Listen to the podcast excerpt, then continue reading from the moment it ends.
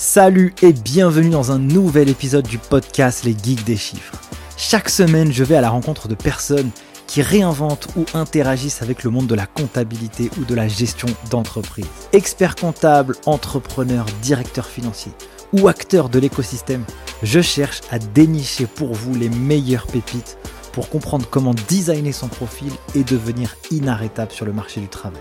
Digitalisation de la fonction comptable, outils tech, levée de fonds, indicateurs financiers, culture business, bref, tout y passe pour vous apporter un éclairage concret issu du terrain. Je suis Nicolas Piatkowski, cofondateur de l'école en ligne Les Geeks des Chiffres, qui a formé plus de 3300 étudiants de la filière expertise comptable et des millions d'autres sur YouTube. Si vous avez appris quelque chose avec ce podcast, mettez un gros 5 étoiles sur votre appli préféré avec un commentaire. Et moi, je n'ai qu'une seule chose à vous dire. Prenez place et c'est parti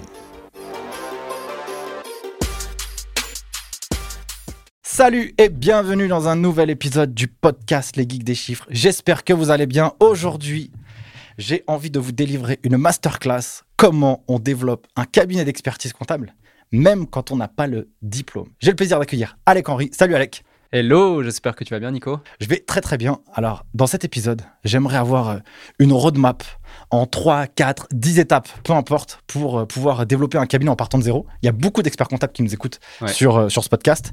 Et donc, du coup, on voudrait leur apporter un, un vrai truc stylé. Une dinguerie, quoi. On est là pour ça. Bon, alors, du coup, avant de commencer, eh bien, eh bien, j'aimerais que tu puisses te présenter pour que les gens qui ne te connaissent pas sachent à qui ils ont affaire. Yes, avec plaisir. Bah, avant toute chose, merci pour l'invitation. Avec grand plaisir. Ça fait plaisir en plus, ça fait une semaine que je suis de retour en Europe et grâce à toi, j'ai enfin un jour de soleil en étant ici à Nice. Euh, rapidement pour me présenter, donc Alec Henry, euh, ça fait maintenant plusieurs années que j'accompagne les entrepreneurs à lancer un projet, quel qu'il soit, euh, le développer, le scaler également, donc entrepreneur débutant, intermédiaire ou avancé également, avec la marque entrepreneurs.com, mais aussi Alec Henry, qui est une marque déposée. J'ai dans le passé développé euh, leconsultant.fr au départ, mais pour la petite histoire, en fait, si tu veux, moi, rien ne me prédestinait à, devenir entrepreneur euh, ou autre. J'ai pas de diplôme spécifique. J'étais ouvrier à l'usine, je cumulais trois jobs pour pouvoir accumuler mes premiers euh, milliers d'euros, mes premiers dizaines de milliers d'euros me permettant de créer ma première boîte. Et quand j'ai créé ma première boîte, je me suis dit quoi Avec mon associé Amine, avec qui je travaille encore aujourd'hui? Ok, euh, on veut créer une boîte, mais pour faire une boîte qui fait du sens, il faut qu'on crée de la valeur. Qui est prêt à nous payer pour qu'on leur apporte de la valeur? Bah, et qui a le plus gros pouvoir d'achat dans ce monde-là? Bah, Les entreprises. En tout cas, c'était vraiment notre, notre certitude, notre croyance à ce moment-là, ce qui est toujours le cas. Et, euh, et du coup, de quoi ils ont besoin? De clients. Et quel est le moyen le plus simple aujourd'hui, selon nous Et dans le passé, c'était le cas. Aujourd'hui, ça l'est encore. Demain, ça le sera d'autant plus, je pense d'apporter des clients à ces entreprises, les réseaux sociaux. Donc on a créé, grâce à cette réflexion, une agence de marketing digital euh, basée en Suisse, à la base, en 2017, en juillet 2017. Et toi, tu avais quel âge à ce moment-là? J'avais, du coup, bah, j'avais, euh, j'avais, j'avais 5 ans de moins, donc j'avais 22 ans, 21-22 ans. Et c'était ma première vraie expérience entrepreneuriale. En amont, j'avais découvert pendant 2-3 ans précédemment euh, le marketing de réseau, le MLM, ce qui fait que je suis passé de quelqu'un d'extrêmement timide, introverti, euh, qui ne pensait pas possible de gagner de l'argent différemment que par le schéma traditionnel du salariat, etc. Eh bien, euh, je m'étais rendu compte que c'était possible, j'avais accumulé certaines compétences en vente, j'avais pris confiance en moi, j'avais fait quelques conférences, etc., etc. Et surtout, ensuite, en parallèle du MLM et en parallèle de 2-3 missions de consulting dans ce domaine-là, j'ai fait mon service militaire, qui était obligatoire en Suisse, qui est toujours et qui est une super école de la vie. Et à la suite de quoi, du coup, décembre 2015, je termine mon service militaire et j'arrête le marketing de réseau parce que je me dis, euh, c'est cool, mais tu es tributaire d'autres individus pour aller chercher les résultats que tu désires atteindre. Pour expliquer à ceux qui ne savent pas ce que ça veut dire le MLM ou le marketing de réseau, qu'est-ce que c'est? Alors, le MLM est très souvent, a une, malheureusement une mauvaise image parce qu'il est très souvent apparenté à un système de pyramide de Ponzi. Ce fameux truc où euh, je, vais, je vais te vendre un truc et je vais toucher des commissions sur toi euh, et tu, je vais te dire, je vais t'enseigner à toi-même vendre des trucs pour toucher des commissions sur les nouveaux entrants, etc., etc. Le schéma de Ponzi tel que je le décris ici est illégal. Il ne crée pas de valeur réelle. En vrai, le MLM, le multi-level marketing, le marketing de réseau, le marketing multiniveau, il y a plein de, il y a plein de termes pour aborder ça. C'est ni plus ni moins qu'un mode de commercialisation qui est différent, un mode de marketing qui est différent du schéma traditionnel. On pourrait vendre n'importe quoi, euh, exemple des savons, et la marque de savon se dirait, OK, plutôt que de déployer un budget de 30% de notre chiffre d'affaires sur notre BP pour du marketing et donc faire rentrer ces 30% dans le fait de vendre et déployer notre puissance commerciale, eh ben on va tout simplement allouer 30% du chiffre d'affaires de la vente de ces produits en commission à nos clients les plus satisfaits, les plus fidèles, qui veulent devenir nos ambassadeurs. Et le gros avantage, c'est quoi? C'est que tu ne peux que être rentable parce que tu payes tes clients et tes ambassadeurs après avoir encaissé le chiffre d'affaires. Du coup, c'est un schéma inversé. Donc, pour euh, typiquement le, BFR, euh, tu as beaucoup moins de problématiques. Donc, c'est ça le MLM fondamentalement. Ça me fait penser que dans l'expertise comptable, il existe un modèle qui, euh, qui est comme celui-ci, tu vois, ça s'appelle Vision. Et donc, je salue Joël Pereira, qui est le CEO de, de, de, ça. Et du coup, ça se développe vraiment très, très bien avec ce même schéma. Quoi. Le bouche à oreille, il n'y a pas plus puissant comme système de recommandation. Et moi, encore aujourd'hui, même si je ne suis plus acteur de, de ces sociétés depuis maintenant bah, décembre 2015, j'ai fait du coaching et du consulting pour certaines de ces sociétés. Et je le vois à chaque fois, c'est des bombes nucléaires de puissance marketing. Et donc, euh, j'ai cette première expérience. Ça me fait prendre conscience qu'on peut gagner de l'argent différemment. Tu vois, à l'époque, j'étais encore en, en formation d'alternant à l'usine, dans une usine de carton, d'emballage, je gagnais euh, à peu près 6-700, l'équivalent de 6-700 euros euh, par mois. Et de l'autre côté, je commençais à gagner 2 3 000 jusqu'à 5 000 euros par mois grâce au MLM. Donc imagine, genre, pour un truc qui me prenait euh, quelques heures par semaine, je, commençais à avoir des revenus supérieurs à mon directeur d'usine, ou en tout cas mon chef d'équipe d'usine, grâce à ça. Donc c'était assez fou. Bref, j'arrête. Je me dis, je vais faire un business. J'ai pas d'argent pour faire un business je vais cumuler trois jobs, ouvrir l'usine le jour, agent de sécurité la nuit, arbitre de foot le week-end. C'était assez rigolo. J'ai enfin les sous. Je crée mon agence. Au début, ça se passe très mal parce qu'on ne sait pas comment chercher des clients, je sais pas développer un business, je sais vraiment pas m'y prendre. Quoi. Je ne sais, pas comment m'y prendre. J'arrive à trouver mon premier client, mon deuxième client, etc. C'est cool. On le délivre avec justement Amine. Lui s'occuper de la partie back-end, réussir à comprendre comment délivrer ses clients. Et puis moi, la partie front-end, aller en chercher davantage, etc. Et puis être l'image du business. Et euh, de fil en aiguille, ça, ça, se développe plutôt bien. Puis après, on déménage sur euh, Genève, on prend nos premiers bureaux avec un partenaire. Je fais du networking, je comprends la puissance du networking, du réseau, du fait que ça peut te faire gagner des années entières. Puis ensuite, je découvre le marché du business en ligne. Et là, je me dis, waouh, c'est fou. Si on utilise les stratégies qu'on fait utiliser à des business physiques, mais dans le business en ligne, euh, la rentabilité, elle est démultipliée, la scalabilité, elle n'a plus de limite, et on peut carrément facturer nos clients non plus sur des prestations fixes à hauteur de 2, 3 000, 4 000 euros ou francs suisses par mois, mais leur prendre un pourcentage des bénéfices qu'on va du coup contribuer à générer. Et euh, c'était fou ça. Du coup, bah, on est passé de gagner quelques dizaines de milliers d'euros euh, par mois de chiffre d'affaires sur cette agence à, euh, à des centaines de milliers d'euros, voire taper notre premier million en seulement un an. Et puis après, il y a des gens qui nous m'ont demandé bah, comment as fait? Donc là, j'ai créé leconsultant.fr. Euh, c'est devenu la plateforme numéro une pour aider les coachs, les consultants, les prestataires de services à développer leur business. On a aidé des milliers de personnes au travers de ça. Je suis devenu influenceur euh, dans ce monde-là. Euh, donc Insta, YouTube et j'en passe. Tu connais plutôt bien la chose. Et du coup, on a aidé beaucoup de gens autour de ça. Puis après, j'ai fait du coaching plus avancé. Puis après, j'ai eu des gens qui ont commencé à me dire, ah bah tiens, j'aimerais aller plus loin dans le coaching. Donc, je suis rentré au capital de certaines boîtes. Puis il y a d'autres boîtes où justement j'ai identifié des besoins au sein de nos clients et du coup bah, on, a, on a créé euh, des structures. Euh, donc d'abord par exemple dans l'immobilier, l'investissement, puis, puis autres.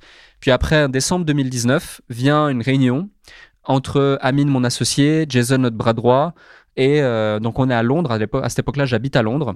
Et là on se dit bon bah c'est cool d'aider les consultants, les coachs, les prestataires de services, mais on peut mieux faire parce qu'on peut aider tous les entrepreneurs, nous, et on est stimulé à ça. Donc il faut qu'on trouve un nom de domaine, un positionnement qui parle à tous ces entrepreneurs. Donc vient la réflexion d'aller acquérir entrepreneurs.com, et euh, donc trois mois de négociation plus tard, on le fait. On arrive à acquérir entrepreneurs.com à 100%. Si tu veux, je te raconterai l'anecdote, c'est une anecdote totalement folle. Et du coup, euh, avril 2020, lancement officiel d'entrepreneurs.com en plein Covid. C'est la folie furieuse. Lancement, du, vidéo de lancement, séminaire en ligne de lancement. Bah oui, parce que tu ne pouvais pas le faire physique. On devait le faire physique, mais on l'a annulé, on l'a fait en ligne. truc de fou, sommet virtuel des entrepreneurs, ça a cartonné. on a fait des sommets virtuels des entrepreneurs toutes les semaines, tous les samedis, tous les. C'était fou avec des centaines et des milliers de personnes derrière. Puis on a eu des milliers, des milliers, des milliers de clients. Et quand je dis clients, c'est des clients qui, payaient entre 1000 et 3000 euros. Hein. C'est pas des clients qui payaient 14 euros pour, pour voir un truc. Donc c'était vraiment fou. On a aidé beaucoup de gens. Et puis euh, là vient un moment donné où justement tu, veux créer tout un écosystème et chaque action qu'on mettait en place c'était pour répondre à un besoin. Donc euh, typiquement il y y a, un besoin justement on en parlait tout à l'heure c'est que tu sais genre quand tu fais de toute ton année une priorité du fait de faire gagner de l'argent aux gens et qu'à la fin de l'année, tu as des dizaines de personnes qui viennent vers toi et qui te disent j'ai été mal conseillé, euh, ou j'ai carrément pas été conseillé, et euh, je dois tout payer euh, aux impôts, ou j'ai une mauvaise surprise, j'ai reçu une lettre de l'URSSAF, de la TVA, de machin, je savais pas qu'il fallait faire ci, faire ça, déclarer ça, payer ça, etc. Et ils disent mais je comprends pas, j'ai pourtant charbonné toute l'année, j'ai appliqué tes stratégies, et je me retrouve avec plus un sou à la fin, voire même je dois de l'argent et je suis dans la merde. Pourquoi tu m'as pas expliqué ça? Et moi, au début, j'ai eu la réaction de dire mais moi je t'ai enseigné à faire de l'argent et je t'ai dit de te renseigner auprès d'un expert compétent, je ne suis pas comptable, je ne suis pas expert comptable, etc. Puis après, je me dis, est-ce que c'est mon rôle de me positionner en victime ou d'essayer de trouver une solution?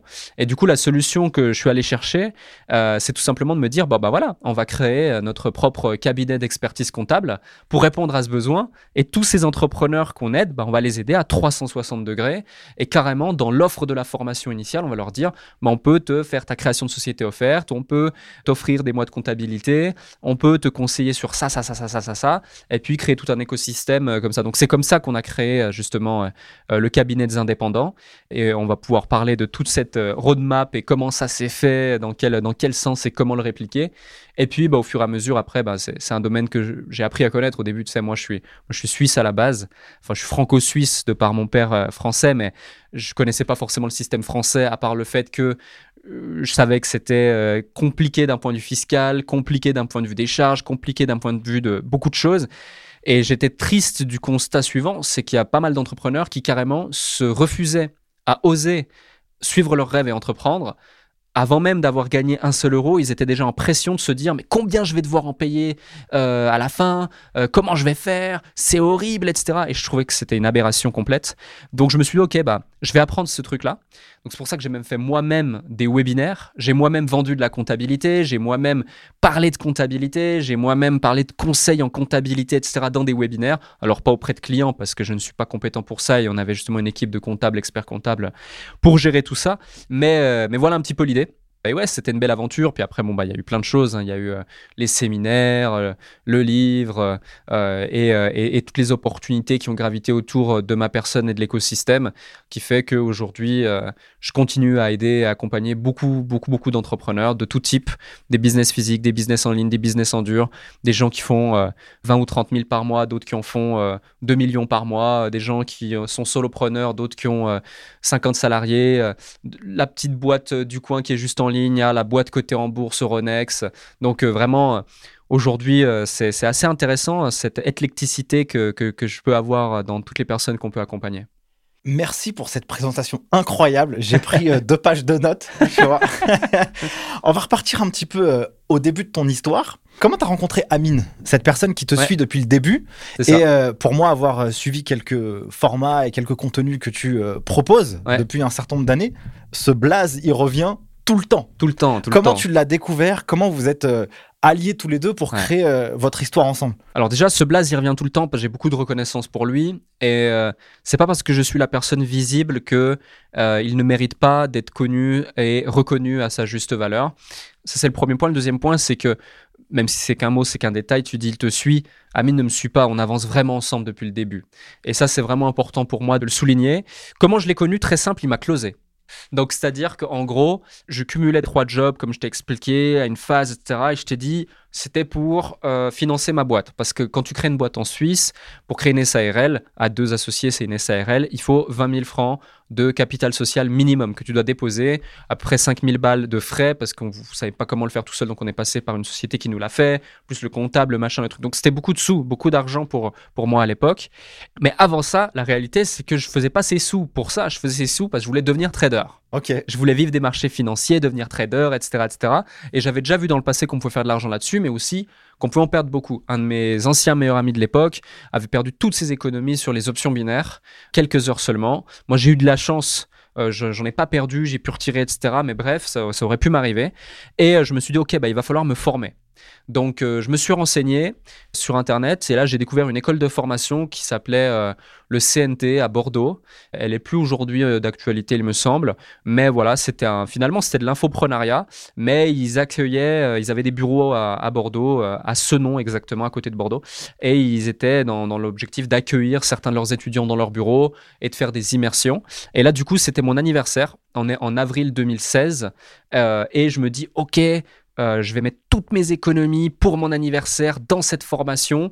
Et je me souviens, j'avais même euh, payé un truc en plus pour faire l'immersion qui était euh, un mois plus tard. J'avais même pas l'argent. J'aurais dit, vous inquiétez pas, dans un mois, je vais recevoir mon salaire. Je vais venir avec une enveloppe, vous donner l'argent et tout, machin. C'était vraiment trop mignon, quoi. J'avais 20 ah, ans, 21 ans. le gars, il faisait des, des soi-disant des millions, le trader en question. Tous ses clients, ils avaient entre, allez, entre 35 et 55 ans. Et moi, j'arrive là-bas, et puis j'échange avec un mec qui s'appelle Amine par mail. Et puis effectivement, il me, bon, il me close entre guillemets. Je, voulais déjà acheter. Euh, mais bref. Et euh, bah, quand je le rencontre là-bas, en fait, euh, je vois un petit jeune de mon âge. Vraiment, il a, il a mon âge.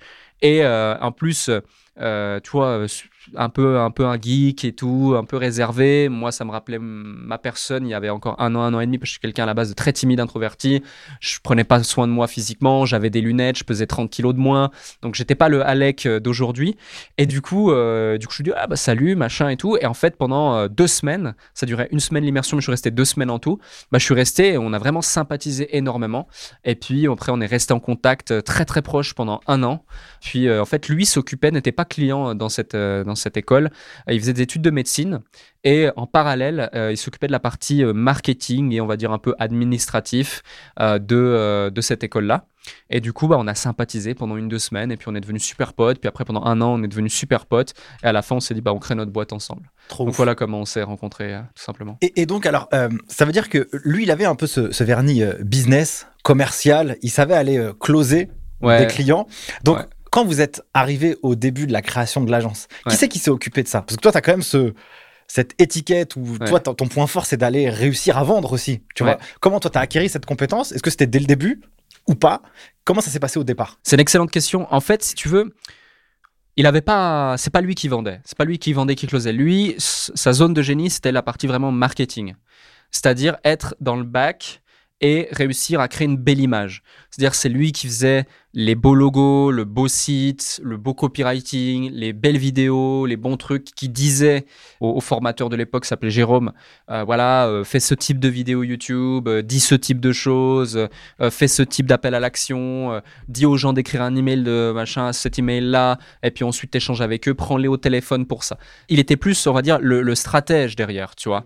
Mais c'est pas lui qui allait, par exemple, aller, comme je l'ai fait, par exemple, pour nos premiers clients, excuse-moi du terme, mais un peu avec s'habiter son couteau euh, dans la rue, sonner aux portes et dire euh, ouais bonjour, vous cherchez pas une agence marketing, vous lancez quelque chose ici, euh, on dirait. et c'est clairement ce que j'ai fait moi. Je suis arrivé comme ça dans une salle de sport, elle était encore en travaux. le mec s'appelle Anthony, je l'avais déjà vaguement rencontré dans une autre salle de sport, il était coach. Il dit ouais salut, on s'est vu dans cette salle là-bas. bah écoute bravo, c'est super ce que tu mets en place, trop cool. Il a il fallait une salle de sport depuis des années dans cette ville, trop bien que tu la mettes en place. C'est quoi ta stratégie pour avoir tes premiers clients? Là, il me dit, euh, bah, euh, je sais pas trop, euh, c'est la radio, les pancartes, machin. Et moi, tu vois, tout feu, tout flamme, je lui dis quoi? Je lui dis, écoute, si tu me fais confiance, ce que l'on va te mettre en place va te coûter trois fois moins, va te rapporter dix fois plus de clients. Je peux te donner ma parole. Et si tu es OK, bah c'est temps et je te ramène le contrat d'ici demain. Tu as mis des chiffres dans la tête? Direct. Je savais même pas ce que je racontais, hein, vraiment. Et là, du coup, moi, il dit oui. Donc, euh, bah, panique à bord parce que je sais parce que c'est un contrat, je sais, je sais rien, tu vois, je sais vraiment rien.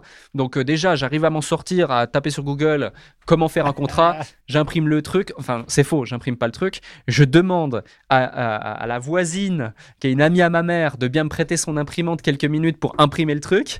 Et après, du coup, j'y vais, je retourne avec mon contrat le lendemain matin. Et là, je dis à Amine, écoute, bon, bah, il faut que tu apprennes à faire euh, la pub sur Facebook parce que euh, on doit délivrer 10 fois plus de clients qu'il allait en avoir avec les autres trucs. Bon, finalement, c'est super bien passé. Aujourd'hui, Anthony, euh, c'est un super pote. Il a monté plein de, plein de salles de sport. Il a fait son bilan euh, qu'il avait à 4 ans moins d'un an dès la première année grâce à nos stratégies. Ça a cartonné ce qu'on avait mis en place.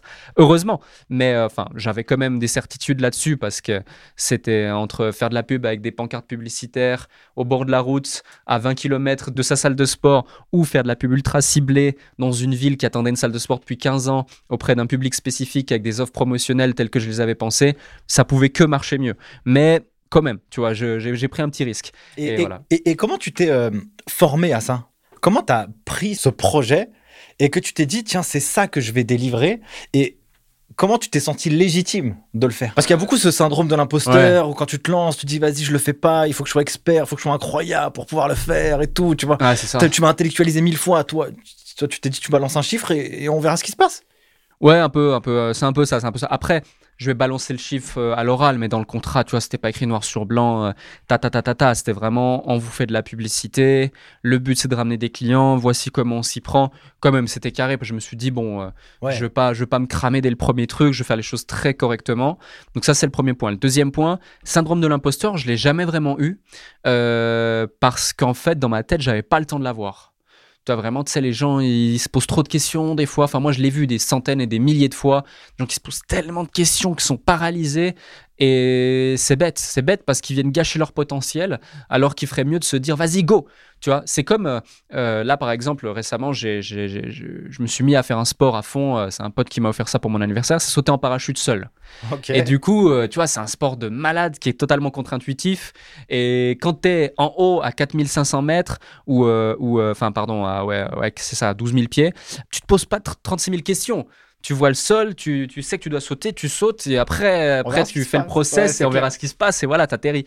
Mais, euh, et c'est pareil en fait dans le business. Tu dois faire pareil. Tu vois le sol, tu sautes, tu vas, et c'est dans la chute s'il faut que tu crées ton parachute. Mais c'est pas, c'est pas l'inverse. Et du coup, euh, du coup, voilà, pas de syndrome de l'imposteur. Donc ça veut Et- dire que dans, dans ce que tu dis là, euh, une des, dans ce que tu as pu voir depuis euh, tant d'accompagnement, euh, Ouais. j'ai vu sur ton site là d'ailleurs, je, je suis dessus et j'aime bien cette, euh, cette phrase promette-moi délivrer plus. C'est un peu, euh, c'est un peu ta, ta, ta devise C'est ça. où tu dis que tu as accompagné euh, 4200 clients. Ouais. Et- En réalité, c'est même plus. C'est même pas à jour ce chiffre, c'est dommage. Mais ouais. Bon, en tout cas déjà, c'est quoi un peu le, le- Est-ce que les entrepreneurs qui, se posent pas, de ques- qui ne se posent pas de questions, c'est eux qui réussissent plus que ceux qui intellectualisent leur schéma, leur stratégie, leur process? Ouais. Est-ce que, est-ce que ça c'est ça que tu as pu euh, découvrir? Je me permettrai pas de dire que c'est une science exacte. Par contre, je peux dire avec certitude que la vie m'a démontré à de nombreuses reprises que c'est jamais les entrepreneurs les plus intelligents qui ont le plus de résultats. Parce que souvent, les entrepreneurs les plus intelligents, ils se posent trop de questions, ils vont, ils vont trop intellectualiser, comme tu le dis, ils vont avoir trop de, de- barrières, etc. etc. Peut-être qu'à long terme, les plus intelligents vont réussir à sortir leur épingle du jeu et faire en sorte que leur suprématie intellectuelle euh, leur permette de, de- sortir leur épingle du jeu comme il le faut sur le long terme. Et euh, souvent, pour se rassurer, ils vont te dire que les gens qui sont moins intelligents, ils ont eu de la chance, euh, ils ont eu un bon timing, ils ont eu ci, ils ont ça. La réalité, c'est qu'ils n'ont pas tort, fondamentalement, mais euh, la réalité, c'est qu'ils n'ont pas les résultats euh, qui ont, de ceux qui ont eu le bon timing, la chance et le machin, tu vois. Donc, euh, c'est quand, même, quand, quand même important à dire. Donc, je dirais pas que... voilà, les, les plus intelligents réussissent moins ou les moins intelligents réussissent plus. Mais par contre, une certitude, c'est que moins tu te poses de questions, plus tu avances, mieux c'est. D'ailleurs, j'ai une devise, moi, euh, et j'aime beaucoup cette citation.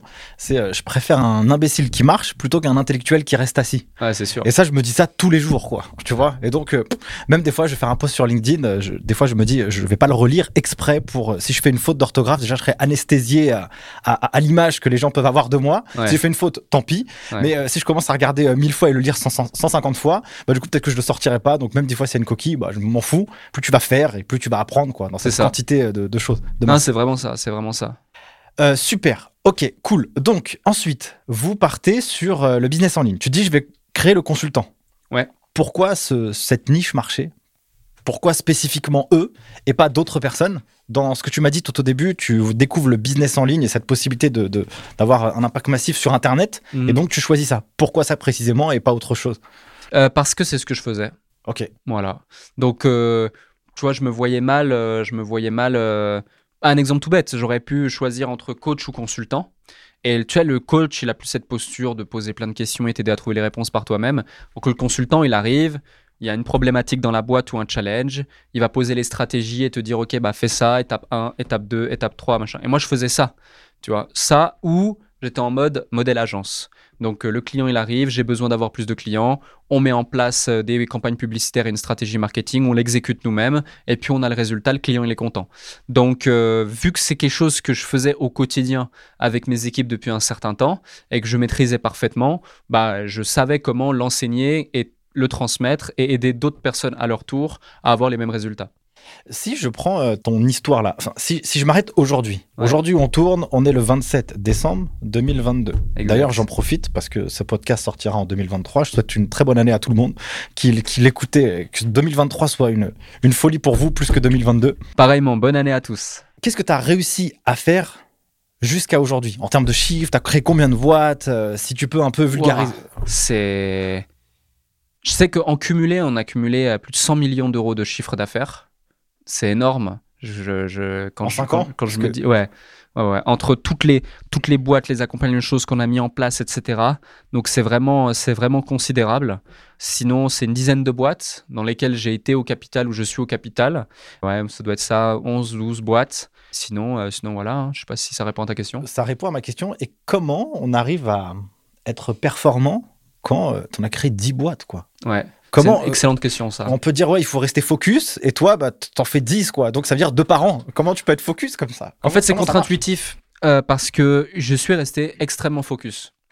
C'est-à-dire qu'en gros, euh, bon, déjà, la boîte principale, ça a toujours été entrepreneurs.com.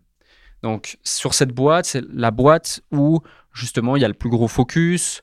Euh, Il y, a, y, y, a, mon implication personnelle d'un point de vue opérationnel, elle est essentiellement sur cette boîte. Maintenant, elle est aussi sur un autre projet, elle est aussi sur Alec Henry, etc. Mais globalement, c'est c'est ça. Du coup, euh, une fois que tu pars de ce principe-là, que tu dis, OK, bah, vu que ta charge opérationnelle, elle est là, qu'est-ce que tu fais sur les autres? Bah, Sur les autres, en fait, je ne fais que ce que je peux apporter réellement, concrètement à la boîte sans pour autant être dans l'opérationnel. C'est-à-dire que je vais apporter de la stratégie, du marketing, de la vente, de la structuration, euh, du scaling, des conseils pour la RH, des conseils pour la strate globale de gestion du business, des conseils pour euh, voilà, régler des problématiques inhérentes au business au quotidien, day by day, ou euh, dans les réunions hebdomadaires, etc., etc. Ou alors faire des choses, typiquement, bah, comme je te disais pour CDI, euh, je faisais des webinaires une fois par semaine, je co-animais un webinaire, euh, ou par exemple pour Prudensia Immobilier, j'allais euh, j'allais former les équipes de commercial ou faire des recrutements, etc., à certains moments stratégiques. Tu vois, des exemples, ou euh, animer une conférence, euh, etc., etc. Donc, à chaque fois, je, ne fais que ce que seul moi peut faire euh, lorsque je dois le faire sur certaines entités. Sinon, le reste, moi, ma zone de génie, c'est vraiment apporter du trafic, apporter de la stratégie, apporter du chiffre d'affaires, de la vente, voir le positionnement, optimiser l'offre, faire en sorte qu'un business qui fait 100 000 balles euh, ou un million bah, puisse en faire 1 million ou 10 millions ou 50 millions, etc. etc. Faire en sorte qu'un truc qui est difficilement rentable devienne extrêmement rentable. Faire en sorte qu'un truc qu'on ne peut pas scaler devienne scalable. Faire en sorte qu'un truc qu'on n'arrive pas à bootstrap puisse être bootstrap et partir, et puis ensuite euh, pouvoir avancer. Un truc qui est dépendant de levée de fonds ne le soit plus. Donc c'est vraiment ça, en fait, moi, mon objectif et euh, ma zone de génie. Et du coup, je n'interviens que sur ces choses-là. Donc si tu veux, il y, a- ce premier point. Le deuxième point, c'est que euh, pour certains entrepreneurs qui ont qui voient en fait, euh, moi je, vois le cerveau un peu comme une sorte de bande passante, tu sais, sur Internet, etc. Enfin, une, euh, comme la fibre. Et du coup, pour certains, ils peuvent se dire, mais attends, mais comment tu peux, par exemple, de 13h à 14h, euh, faire le point de ta boîte de prod Numadeo, et après de 14h à 15h faire le point d'une autre boîte euh, X, puis après une Y, puis après répondre à une problématique, puis après avoir un coaching, puis après machin, puis entre-temps, tu as des messages sur WhatsApp et tout que tu dois répondre sur le côté par rapport à d'autres problématiques et tout. Comment, en gros, ton cerveau, il arrive à suivre? Et pour la plupart des gens, je comprends que ça peut être très complexe, même ne serait-ce qu'à conceptualiser. Mais si tu remets les choses dans le contexte, moi, ça fait depuis septembre 2018 où j'ai lancé le consultant.fr, où en gros, toutes les semaines de septembre 2018 jusqu'à à peu près novembre 2021, donc tu vois, ça fait quand même trois ans, plus de trois ans, toutes les semaines, entre une fois et deux fois par semaine, je faisais un coaching de groupe avec 20 à 70 euh, entrepreneurs connectés en live pendant 2 à 3 heures et toutes les 5-10 minutes, je répondais à des questions et des problématiques spécifiques à leur business. Ils avaient tous des business différents. Donc je vais faire preuve d'une élasticité intellectuelle toutes les 10 minutes, 10 à 15 minutes pour répondre à leurs questions de manière précise, efficace. Parce que les mecs, ils avaient un rendez-vous par semaine avec moi, pas deux et il devait avoir une réponse correcte. Ça, c'était pour des entrepreneurs débutants. Après, pendant un an et demi, j'ai fait pour les entrepreneurs intermédiaires, en plus des débutants, avec un programme qui s'appelait l'accélérateur, où les gens payaient un certain montant. Tu vois, ils payaient pour du coaching de groupe après 9000 euros. Donc là, c'était des problématiques encore plus complexes, encore plus spécifiques, avec encore plus d'enjeux toutes les semaines.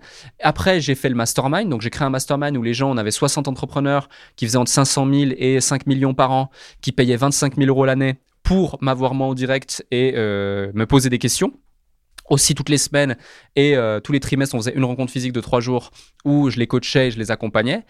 Et en plus de ça, des clients en coaching et en consulting à haut niveau à accompagner. Donc, tu vois, quand tu reprends le contexte là-dessus et tu te dis, OK, le mec, en fait, c'est son quotidien de répondre à des problèmes, d'aider des business à avancer tu comprends mieux pourquoi j'arrive à avoir cette élasticité intellectuelle. C'est comme toi, tu vois, si je te disais, ouais, mais comment tu fais pour comprendre les bilans et les chiffres? C'est un truc de ouf, moi j'y comprends rien. Tu me dis, bah ouais, mais moi ça fait, c'est mon métier depuis des dizaines d'années, c'est normal, tu vois. Et je dis, ah ouais, bah ouais, c'est pertinent ce que tu dis, ouais. Bah c'est pareil. Ok, et comment justement tu as réussi à, te mettre au niveau de toutes ces questions que tu reçois? Comment tu as réussi à progresser? Parce qu'il faut avoir une bibliothèque intellectuelle qui est euh, énorme pour pouvoir euh, réussir à résoudre les problèmes des entrepreneurs que tu rencontres. Et j'imagine aussi que souvent, tu as des questions qu'une seule fois ou qu'une première fois sur une industrie précise. Comment tu as réussi à, euh, à apporter de la valeur justement à ces personnes? Alors, c'est une excellente question, mais figure-toi que c'est une fausse croyance. La plupart des questions que j'ai, je les ai déjà eues 100 fois. Quand c'est des questions très spécifiques, bah, finalement, je me rattache à des principes clés du business ou à des éléments sous-jacents que tout le monde connaît. Exemple, tout bête, la plupart des gens qui viennent et qui me disent j'ai un problème de trafic, dans 90% des cas, on se rend compte qu'ils ont surtout une problématique d'offre et ils doivent vraiment apprendre à comprendre à qui ils s'adressent et euh, qu'est-ce qu'ils leur proposent et pourquoi leur offre en fait elle fit pas, elle match pas comme elle devrait pour qu'elle soit irrésistible et qu'elle se vende quasi comme des petits pains. Une offre irrésistible, elle se vend euh, même sans la vendre. Et euh, du coup, le trafic qui rentre après, bah, c'est très facile. Donc ça c'est le premier point. Du coup, quand par exemple tu as quelqu'un qui me dit bah voilà, moi j'ai un problème lié à mon chiffre d'affaires, bah il me suffit juste je, ne vais pas lui dire ah ouais mince t'as un problème de chiffre d'affaires attends on va voir comment on en fait plus. Non d'abord on va comprendre pourquoi il y a ce problème. Est-ce que c'est vraiment d'ailleurs ce problème là est-ce que finalement t'as pas un problème de rentabilité? C'est peut-être différent, tu vois. Est-ce que finalement, tu n'as pas un problème de... Tu as trop de charges par rapport à tes encaissements actuels et du coup, tu te dis mécaniquement, il faut plus de chiffre d'affaires alors que le problème ne vient pas de là. Donc souvent, tu sais, l'entrepreneur, il, il, met pas... Il met le doigt sur des problèmes, mais il met pas le doigt sur les bons. Et du coup, il est dans l'incapacité de mettre le doigt sur les bonnes solutions, tout simplement. J'ai une question en fait qui me taraude quand même parce que au début tu dis que tu n'avais pas confiance en toi. Tu pesais 30 kilos de moins. Euh, comment tu as développé cette confiance en toi? C'est une bonne question. Ça s'est fait naturellement. Euh, ça s'est fait progressivement. Tu vois, c'était tellement une douleur pour moi que par exemple, euh, bon, moi j'ai eu une enfance un peu particulière. Mon père il est parti quand j'avais deux ans, je le voyais pas. Euh, après avec ma mère c'était très compliqué, on se chamaillait beaucoup, c'était très conflictuel. J'ai pas grandi dans une euh, dans une enfance où je me sentais aimé, je me sentais présent. Enfin voilà, c'était pas ouf. Et du coup à l'école c'était pareil. Tu vois, j'étais quelqu'un, j'étais le gars au fond de la classe, un peu turbulent pour essayer d'attirer l'attention vers moi, mais pas trop non plus. Après je me faisais taper à la récré, j'avais pas forcément d'amis. donc si tu veux tous éléments cumulés font que je me suis beaucoup réfugié dans les jeux vidéo. Je te disais avant, moi j'étais un bon geek aussi. Ah oui, exact. Et du coup, tu vois, je jouais 10, 12, 18 heures par jour aux ah jeux vidéo pendant plus de 10 ans. Donc je me sentais plus vivant dans les jeux vidéo que dans la vraie vie. Et du coup, en fait, c'est dans cet univers-là que j'ai développé une certaine confiance en moi parce que euh, je me rendais compte qu'en fait, j'avais des capacités et euh, ben, j'étais un peu en mode, toi, j'étais content quand j'étais un PGM. Et du coup, j'étais là en mode, ah, j'ai ma revanche et tout. J'étais milliardaire dans le truc. C'était des MMORPG, tu vois. J'étais milliardaire dans le truc. Truc de fou. Mon personnage était niveau 200. Du coup, ça suffisait pas. Après, il me fallait tous les personnages au niveau max, tous les trucs légendaires, tous les plus gros trucs, tous les plus grosses richesses, tous les plus gros machins. Enfin bref, donc ça, tu vois, ça flattait un peu cet ego, ça comblait un vide. Et du coup, euh, ça m'a, ça m'a un peu initié au business d'ailleurs. Quand après j'ai dû aller dans la vraie vie, ça s'est fait progressivement. Vraiment, j'ai pas eu le choix. J'ai pas eu le choix parce que je devais aller chercher euh, des clients pour le MLM. Je devais aller pitcher mon truc. Après, j'ai su que bah voilà, je devais développer un personal branding. Donc, les vidéos, par exemple, j'étais nul face à la caméra. Nul. Mais nul, nul, nul, nul, nul. Incapable de faire une vidéo. Du coup, qu'est-ce que j'ai fait? Bah, je savais que je devais faire des vidéos. Donc, je suis arrivé au bureau, tout motivé un jour. J'ai allumé la caméra, j'ai fait une liste en amont de plein de vidéos. J'ai tourné 72 vidéos d'affilée, en boucle, en deux jours. Tu vois, vraiment les unes après les autres. Boum, Bonjour à toutes et à tous, c'est Alex, j'espère que vous allez bien, bienvenue sur cette vidéo. J'enchaînais. Bonjour à tous, c'est Alex, j'enchaînais. Le début, l'intro, le machin, le truc, tac, j'enchaînais. J'avais fait, euh, j'avais cinq chemises, je faisais 10 vidéos, une chemise, 10 vidéos, une chemise, 10 vidéos, une chemise, boum. Après, j'ai repris l'ancienne chemise, ok, boum, allez, tac, 10 vidéos, et j'enchaîne. Et c'est tout. Et c'est tout euh, parce que je pense que c'est, et c'est grâce à ça, c'est dans la douleur que, que, que, tu passes des steps. Comme une fois, j'ai fait un, j'ai fait un séminaire euh, tu vois, j'aimais beaucoup comment ça parle en public, ça me sortait de ma zone de confort, je transmettais, etc. Génial. En plus, ça revalorisait une sorte d'ego parce que durant toute mon enfance, vu que j'étais pas trop reconnu, bah t'as ce truc de te dire, waouh, t'as plein de gens qui t'applaudissent, des centaines de personnes, trop bien, l'attention elle est sur moi, yes, j'aime trop ça. Et du coup, euh, en même temps, tu transmets, et en même temps, bah faut le dire, c'est un peu égoïste. Tu vois, quand par exemple j'ai fait un séminaire devant 2800 personnes, au début, t'as le cœur qui bat et tout, tu te dis, waouh, puis après, tu prends ton pied comme jamais, puis maintenant, j'ai qu'une envie, c'est de faire devant 5000 personnes, tu vois, 10 000 personnes après. Et c'est comme ça que ça s'est fait. Tu m'avais dit que on va, on va passer sur la masterclass sur le cabinet des indépendants. Mais tu m'avais dit qu'il y avait quand même une petite euh, anecdote avec euh, entrepreneur.com. Du coup, euh, pour acheter le nom de domaine, c'est vrai que quand moi j'ai vu entrepreneur.com, je me dis purée, ce nom de domaine, ça, ça, a dû être galère de l'avoir. Tu vois Raconte-moi un peu l'histoire. Déjà, je ne vais pas me prendre tous les mérites parce que tu vois, Amine, c'est l'homme de l'ombre par ah, exemple. Juste pour info, Amine, il te, vous vous accompagnez sur tous les business que tu as créés, sur les 10-12 là? Euh, La quasi-intégralité. Ok, Pas tous, tous, tous à l'heure actuelle parce qu'il est sur un très gros projet et il avait envie de le faire vraiment euh, seul pour se prouver pas mal de choses aussi à lui-même et autres et puis être euh, dépendant que de lui-même par rapport à l'atteinte d'un objectif très précis. Mais, mais pour la quasi-intégralité des projets, ouais, exact. Bon, j'ai quand même une question du coup qui, qui, qui arrive tout de suite.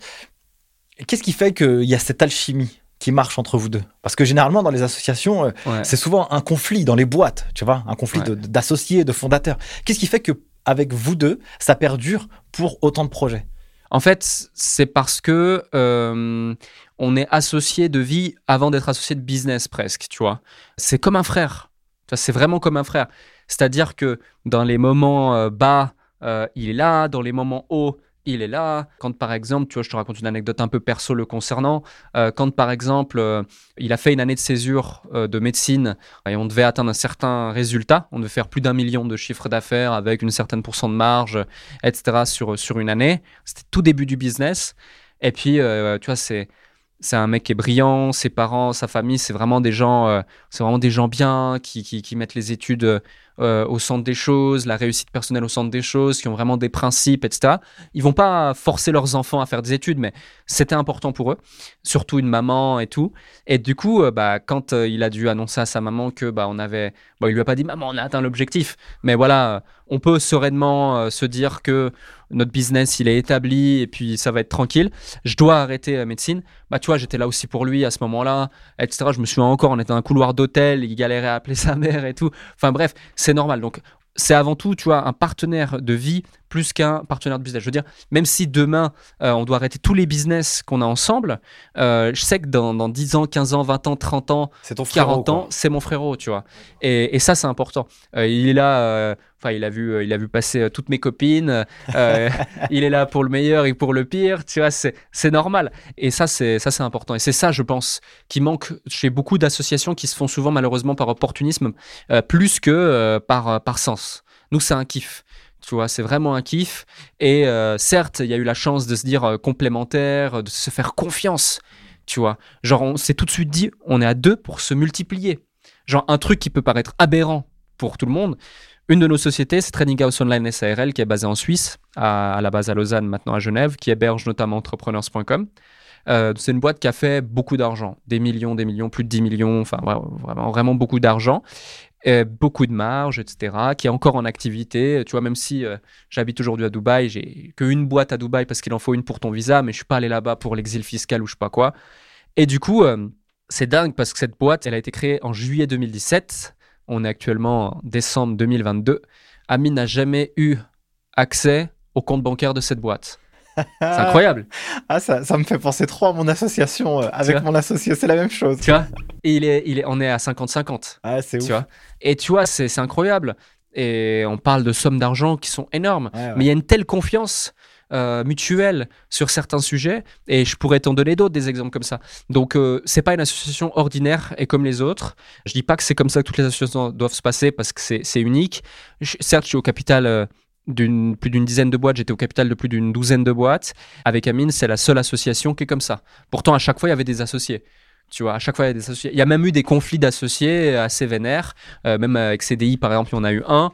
Euh, mais ce qui a rendu tout ça possible et le fait que on s'en sort juste avec des leçons, des bonnes leçons, euh, c'est parce qu'on est soudé à la base, tu vois. Trop ouf. Masterclass, je kiffe cet épisode, mon cher Alec, trop ouf. Alors vas-y, balançons sur entrepreneur.com. Alors, comment ça se passe l'acquisition d'un nom de domaine qu'on a envie en fait d'avoir? Parce qu'on sait que c'est le persona qu'on doit aller chercher, c'est lui, c'est son blaze. C'est ça, bah déjà, comme tu dis, quand tu as envie d'avoir, c'est comme quand tu veux vendre ta boîte. Si tu veux acheter une boîte, tu es en position de faiblesse, direct. Donc après, pour réussir à, changer la position pour redevenir en position de force et commencer à négocier, c'est chaud, c'est très chaud. Et là déjà, bah, big up euh, à Amine, parce que c'est lui qui a géré la quasi-intégralité de la négociation, voire l'intégralité de la négociation. Mais en gros, imagine, on est à Londres, décembre 2019, on se fait cette réunion. On se dit, OK, entrepreneur.com. Donc là, quand tu dis ça, tu as quatre possibilités. Tu as entrepreneur.fr, tu as entrepreneurs.fr, tu as entrepreneur.com et tu as entrepreneurs.com. Donc entrepreneur au, au, pluriel. Donc par rapport à ça, on se dit, OK, entrepreneur.fr, on va chercher, on trouve. C'est un mec qui euh, détestait euh, deux de nos associés, justement nos deux associés dans le cabinet des indépendants, donc Robin et Hamza, qui sont des très bons potes. Robin, c'est un frérot aussi, euh, donc, euh, donc voilà, on est très proche, il habite à côté de chez moi à Dubaï. Et du coup, le mec le détestait et tout, mais on se dit dans le bénéfice du doute, on va quand même le rencontrer. Amine y va, il va le rencontrer à Paris, il prend le train Lille-Paris ou Londres, non Londres-Paris, il va le rencontrer et ça part presque en baston. Ah ouais, carrément. Carrément. Alors que le mec, non, c'est mon nom de domaine, machin, il vaut des millions, je veux faire ci, je veux faire ça dessus. Alors que le gars comprend rien au business, il a un nom de domaine qui est vraiment au top, euh, mais il le sous-exploite depuis des années, des années, des années. Et si ce monsieur euh, m'écoute, bah, grand respect à vous, mais vous ne savez pas exploiter ce nom de domaine. Et du coup, ça part en, ça part cacahuète. Il m'appelle, il me fait un message vocal où il m'appelle, il me dit Putain, c'est failli partir en couille, blablabla, machin, ça va pas être possible, entrepreneur.fr. Merde. Bon, bah, on n'a plus qu'entrepreneur.fr à l'autre. Euh, ça appartient à une grosse maison d'édition française. Ils veulent pas le vendre. Ils répondent même pas à nos messages. Puis après, il y a quelqu'un qui nous répond. Ils veulent pas le vendre. Ils s'en foutent. Ils l'ont coffré. Ok, bon, ça va pas être possible. Entrepreneur.com, c'est un magazine ultra connu qui a fait des levées de fonds, qui pèse des milliards, qui est présent dans le monde entier. On teste même pas de les contacter. C'est pas possible. Du coup, il y a entrepreneurs.com. Et là, on voit que le truc, il est détenu par un mec à Los Angeles qui est broker de nom de domaine et qui le détient depuis 23 ans. Euh, c'est le mec, après, on se rend compte, on fait des recherches, on se rend compte que c'est le mec qui a vendu Pets.com 4 millions de dollars, Toys.com 5 millions de dollars. Il a vendu des centaines et des centaines de noms de domaine. Il a fait des dizaines de millions avec ça. Donc on se dit, OK, il est là pour vendre des noms de domaine, lui. Donc il y a peut-être moyen. Par contre, c'est pas un lapin de 8 semaines. Il va pas nous le vendre 3 euh, francs 6 sous, tu vois. Donc on le contacte, on arrive à entrer en contact avec lui, on échange et tout, il nous teste un peu, machin. D'un coup, boum, on a un premier prix.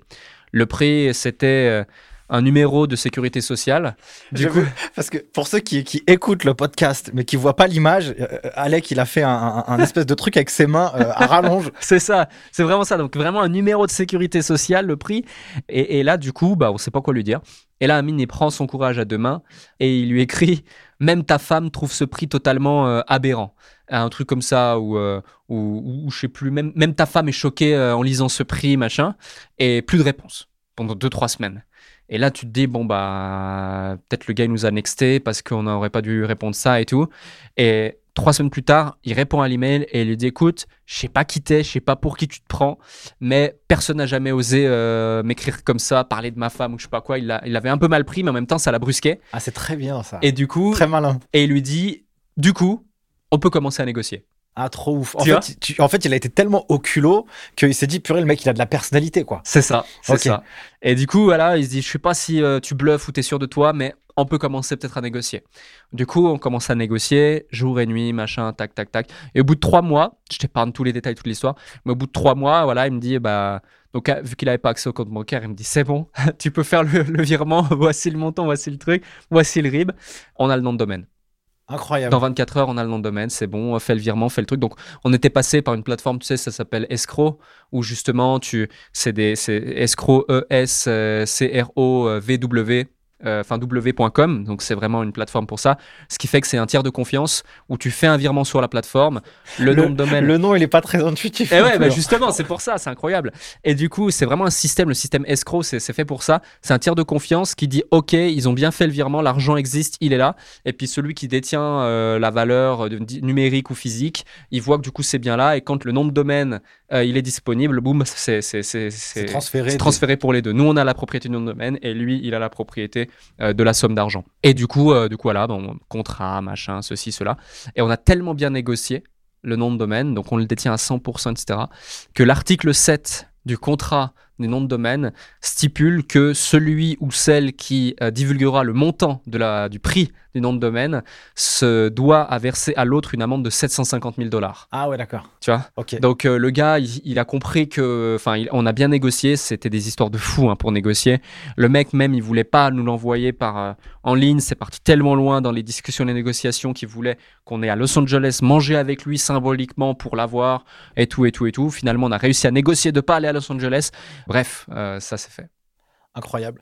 Quel était le bénéfice, du coup, d'avoir ce nom de domaine que vous avez euh, durement négocié? Ben, tout de suite, euh, tout de suite, t'es quelqu'un. hein. tout de suite, t'es propulsé. T'es, t'es, euh, t'es le numéro un. T'es, t'es entrepreneurs.com. euh, euh, je veux dire, si je voudrais devenir garagiste, je vais pas aller chez pâtissier.com me, me former. Si je veux être chez un entrepreneur, je vais aller chez entrepreneurs.com euh, me former. Donc, euh, sur la francophonie, vraiment, euh, ça, ça n'a fait que amplifier le fait qu'on soit numéro un. Donc, c'est clair le fait qu'on ait déjà des centaines et des centaines de témoignages vidéo avec des chiffres, des résultats de gens, le fait que je sois très visible, que j'ai une des chaînes YouTube à ce moment-là les plus euh, famous dans le monde du, business, le fait que j'ai lancé un, livre en amont qui était best-seller, vendu par des milliers d'exemplaires, qui s'appelait Business 13 lois pour devenir entrepreneur à succès.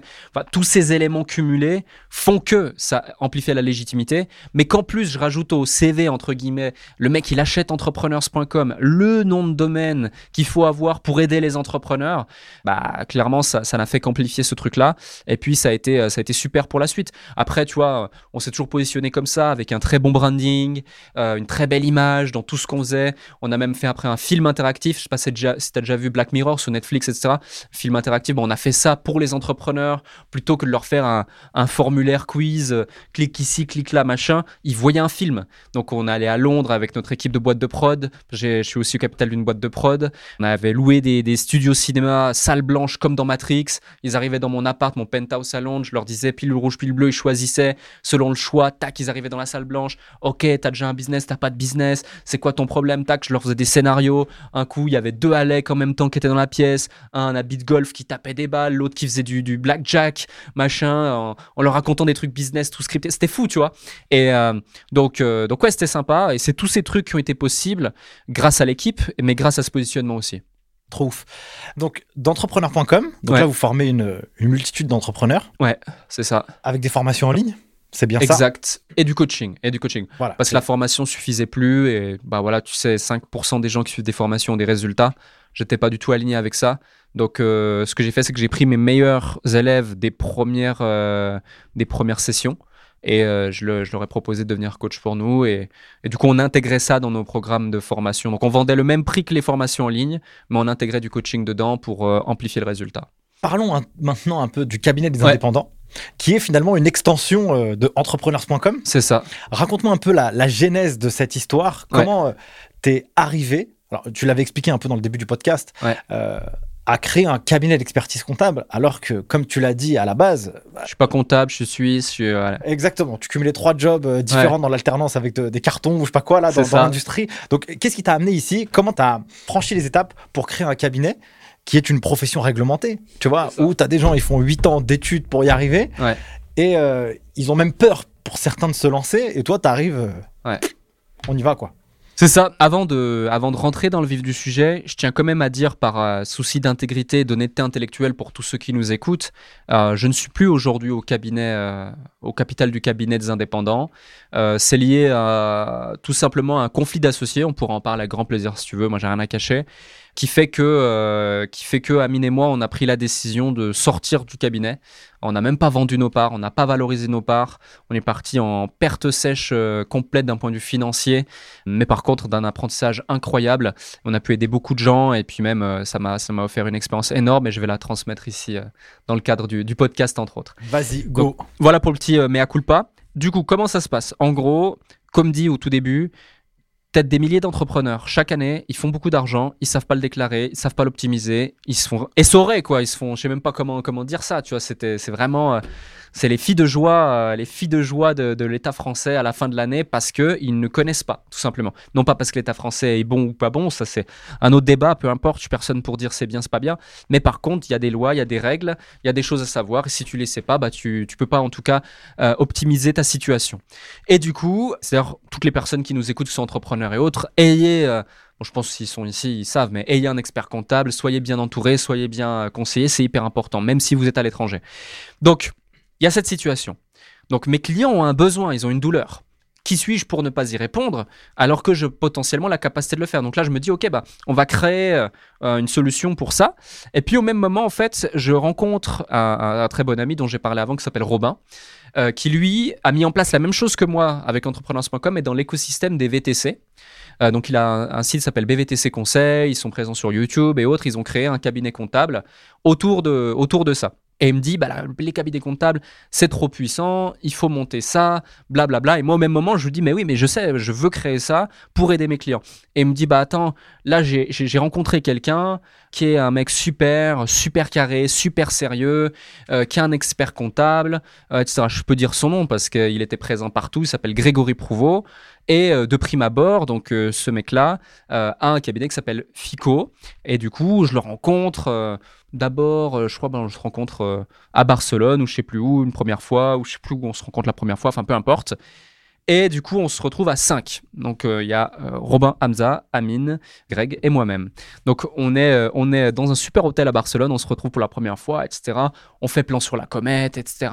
Ok, on va faire ça et tout. Mais tout de suite, si tu veux, et ça fait partie de la, de la, de la roadmap, de la masterclass, si tu veux, si on va l'appeler comme ça, c'est qu'on se dit, ok, c'est cool de créer un cabinet comptable, mais c'est encore mieux de créer quelque chose de différent, de disruptif, euh, qui va vraiment euh, pouvoir avoir un axe, un positionnement marketing unique. Euh, du coup, ça passe par réfléchir à son avatar, à qui je vais m'adresser? Parce que tu vois, le cabinet comptable qui juste veut des clients, bah, pour moi, il a aucun positionnement. Donc, c'est qui tes clients? Est-ce que c'est des investisseurs immobiliers? Est-ce que c'est des entrepreneurs? Quel type d'entrepreneurs? Est-ce que c'est des particuliers? Est-ce que c'est des, des, boîtes qui ont des holdings? Est-ce que c'est tu veux des clients qui ont 10 boîtes euh, pour gérer des schémas complexes et optimiser leur situation, etc. Toutes des questions qui sont capitales à se poser. Et euh, du coup, bah, on identifie notre, notre avatar. Et notre avatar, c'était quoi? C'était un entrepreneur slash potentiellement investisseur qui est dans une phase de vie business débutante slash intermédiaire, qui a entre 1 et 2 business, qui génère entre, hmm, allez, on va dire entre, entre 30 et 200 000 euros par mois. Euh, donc voilà, entre 300 000 et 2 millions d'euros à l'année plus ou moins en moyenne, et, euh, et, qui est issu en général du business en ligne. Donc business en ligne, on inclut prestat de services, agences, influenceurs, tout ça comme ça. Et pourquoi? C'est parce que la plupart des gens, en fait, si tu veux, ils étaient euh, au quotidien en train de se dire, mais personne ne me comprend. J'ai pas de, j'ai pas de comptable, j'ai pas d'expert comptable qui me comprend réellement dans mes problématiques. Du coup, on se dit quoi? On se dit, ok, on va aller plus loin, on va s'adresser à eux, on va leur vendre un service premium parce qu'il n'y aura pas que de la comptabilité, il y aura aussi du conseil. Et du coup, on va pas leur dire qu'ils ont des experts comptables ou des, ou des comptables qui sont là pour eux. Ils ont des directeurs administratifs et financiers dédiés euh, pour une fraction de leur prix. Parce qu'on leur disait, voilà, dans le truc marketing, on leur disait, bah, si tu veux un DAF, même à temps partiel ou temps plein chez toi dans ta boîte, ça va te coûter 5000 euros par mois. Et encore, voilà, c'est dans cette configuration-là, chargé comme ça, et ça, machin. Avec nous, c'est 300 euros par mois. C'est très très malin d'avoir fait ça parce que on oppose beaucoup les experts comptables au DAF à temps partagé. Et c'est très fort parce que souvent, on va dire que l'expert comptable, lui, sa mission, c'est euh, tu fais que de la compta ou des liasses fiscales ou sortir un bilan. C'est ça. Et puis le DAF, il a plus euh, cette euh, étiquette ou cette image de marque où il va vraiment t'accompagner dans le pilotage business et financier.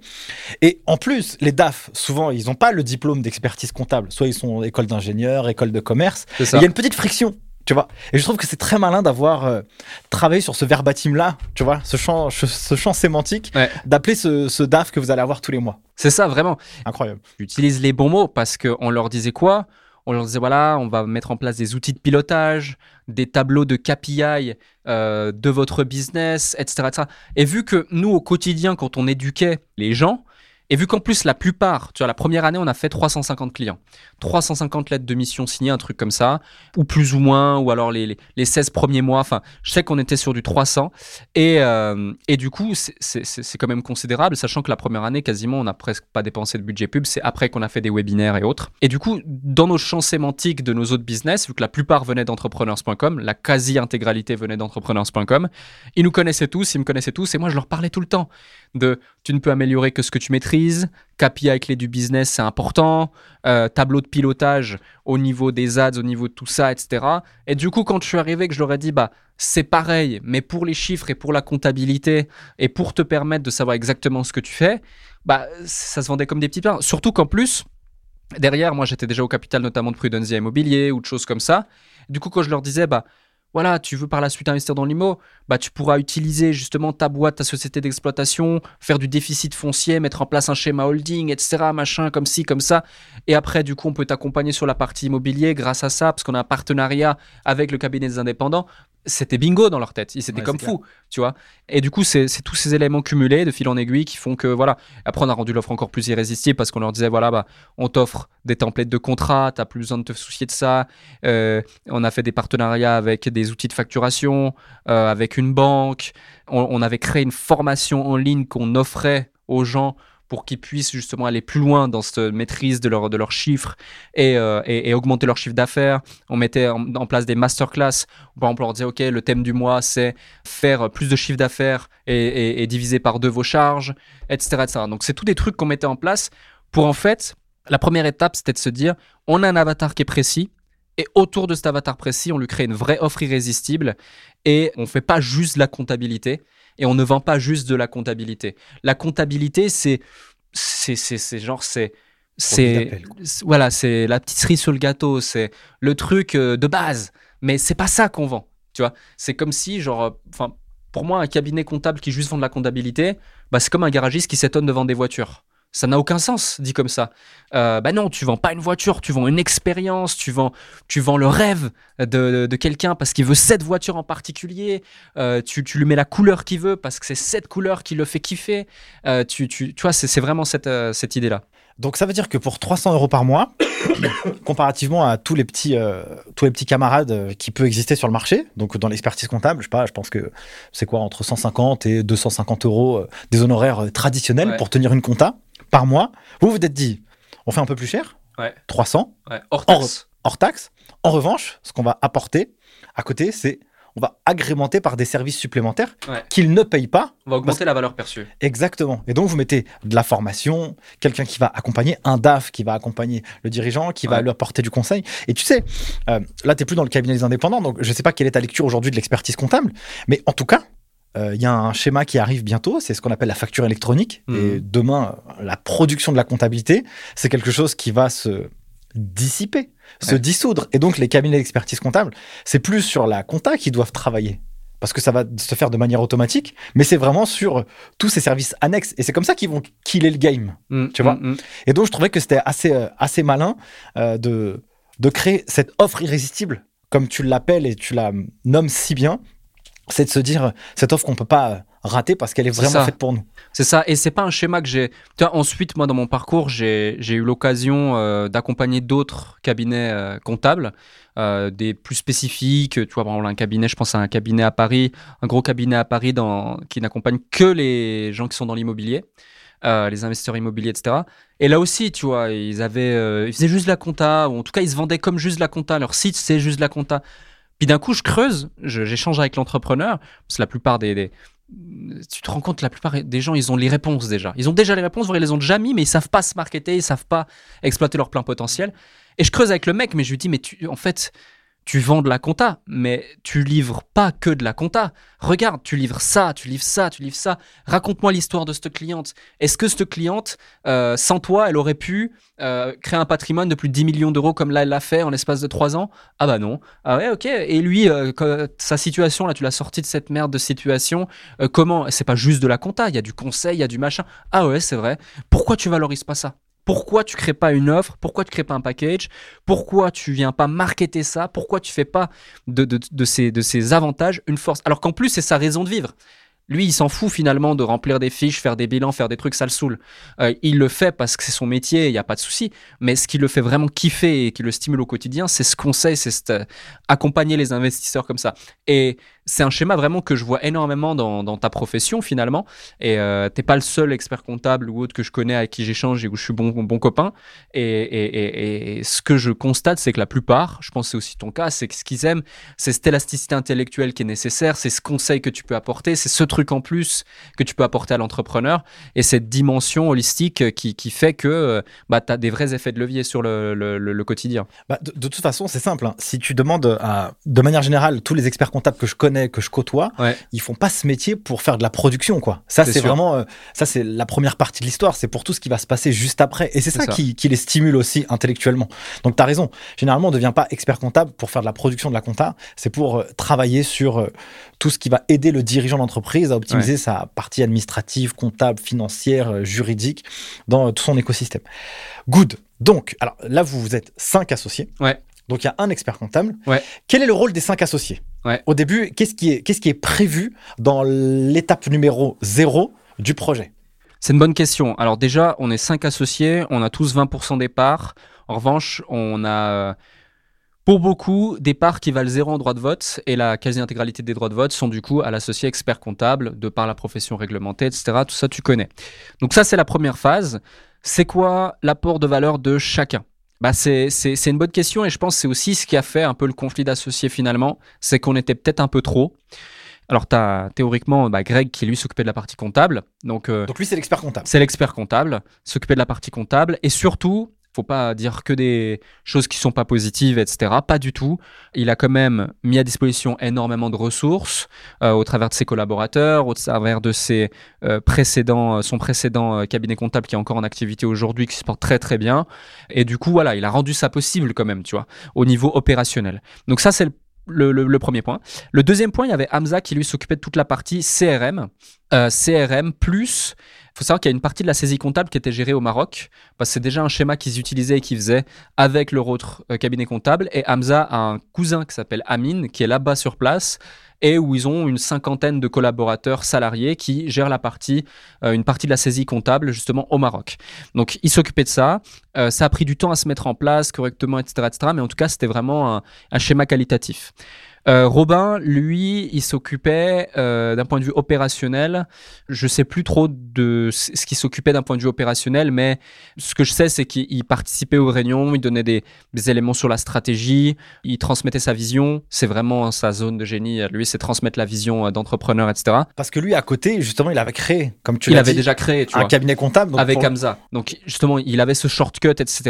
Donc c'était aussi sur la vision, sur la stratégie haute, et il animait aussi des webinaires à, un moment donné dans le parcours, il animait aussi des webinaires avec justement euh, moi dans un premier temps on était tous les deux animés puis après c'était Greg et moi puis euh, Robin et moi sauf euh, ou Robin et Greg enfin peu importe. Et après il y avait Zineb qui rentrait dans l'équation.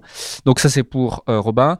Moi c'était sur moi j'étais plus ou moins comme Robin sans la partie vision initiale du business mais sur la partie marketing stratégie et surtout sur sur l'apport de clients vu que j'étais très très très très visible à ce moment-là. Je faisais tous les séminaires de francophonie, le livre avait cartonné, euh, j'avais des centaines et des centaines et des centaines de clients actifs euh, qui avaient des business, qui avaient besoin de comptabilité, donc c'était super intéressant. Donc moi j'apportais les clients et Amine, lui, gérait toute la partie back-end, marketing, copywriting, publicité par la suite et stratégie aussi, etc. Donc finalement on était quand même assez complémentaires, mais euh, un truc qui est certain, c'est que pour quatre d'entre nous, c'était un business, euh, un side business, un business en parallèle qu'on faisait parce qu'il y avait un besoin et parce qu'il y avait une opportunité. Mais euh, par contre, pour Greg, lui, il était full time dedans. Donc, si tu veux, pour Greg, et je me mets aussi à sa place, je ne veux pas jeter la pierre uniquement parce que le conflit d'associés est venu bah, en grande partie à cause et, autour de cette, de cette personne.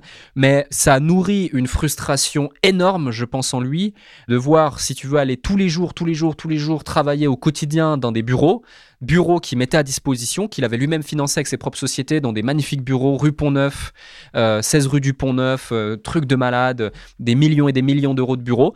Euh, et du coup, bah, ça, a pu, ça a pu générer cette frustration énorme. Donc, il y a ça. Il y a le fait aussi qu'il n'avait jamais créé de, business et de cabinet comptable dans ces conditions-là. Lui, il avait racheté un cabinet qui tournait déjà pour le scaler. Donc, c'est quand même différent de créer de zéro ou de racheter quelque chose et d'amplifier.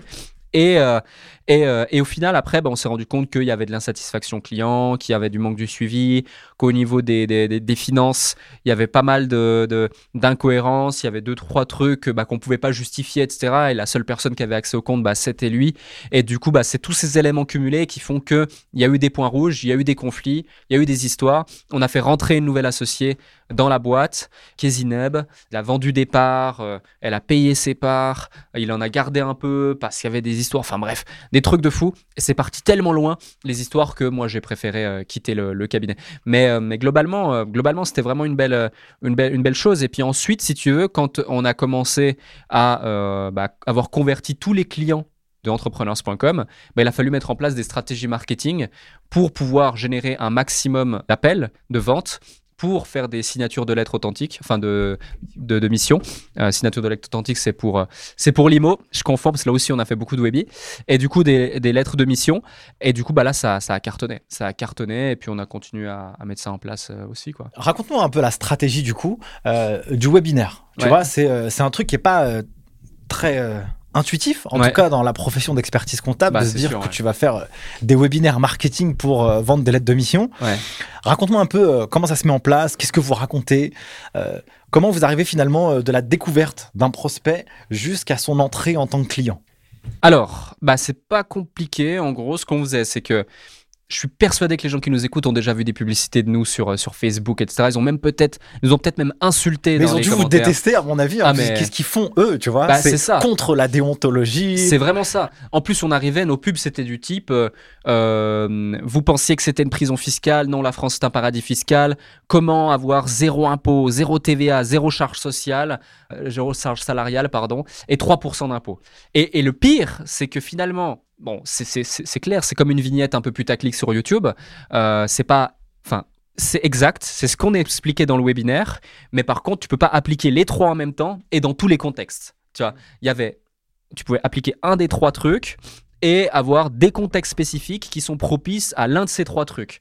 Et ça, c'est important quand même à, contextualiser. Mais du coup, quand le français qui se casse la tête tous les ans à faire développer son business et à la fin, il a plus un sou parce qu'il se fait euh, détruire fiscalement. Il voit ça, il se dit waouh, la solution. Donc après, le truc, c'est que le français, il est très critique. Tu vois, le français, il est un peu critique, il est un peu oh, euh, de l'argent, c'est l'argent, c'est tabou, machin, tout ça, tout ça. Et euh, en plus, il déteste, il déteste avoir tort.